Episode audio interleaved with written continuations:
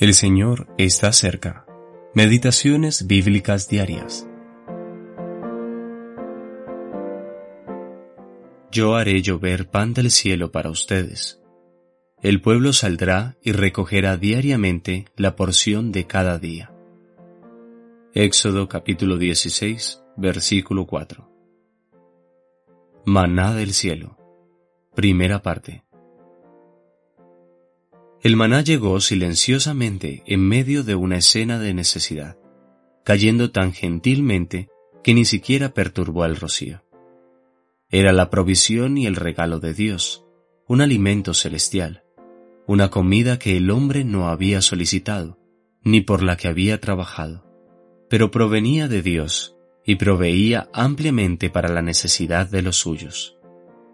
El maná contenía todo lo necesario para sustentar la vida y fortalecer al pueblo en sus tareas diarias y en su travesía por el desierto. Desconcertó a Israel. El mismo nombre que le dieron, ¿qué es esto? Versículo 15, demostró que era algo que estaba fuera de su comprensión. Pero su aptitud para cumplir su propósito quedó demostrada en el hecho de que ellos vivieron alimentándose de él durante todo el resto de su viaje por el desierto. Versículo 35. Era nutritivo y fortalecedor tanto para jóvenes como para ancianos. Era bello de apariencia. Su color era como de bedelio. Números capítulo 11 versículo 7. Y estaba disponible gratuitamente para todos, sin dinero y sin precio y debido a que siguió al campamento de los israelitas en todos sus viajes, siempre estuvo al alcance de todos.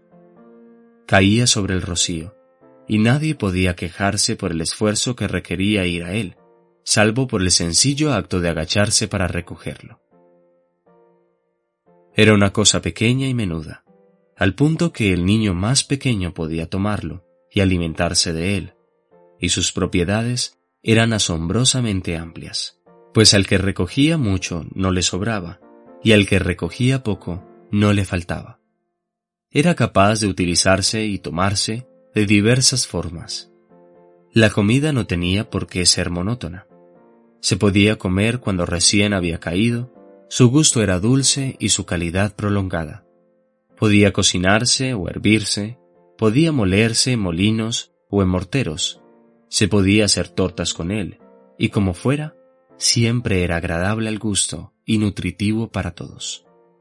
Ciertamente, se trató de un milagro asombroso de cuarenta años de duración, y este cesó cuando hubo otra comida disponible en Canaán, lo cual es tan asombroso como su extensa, aunque necesaria, provisión en el desierto.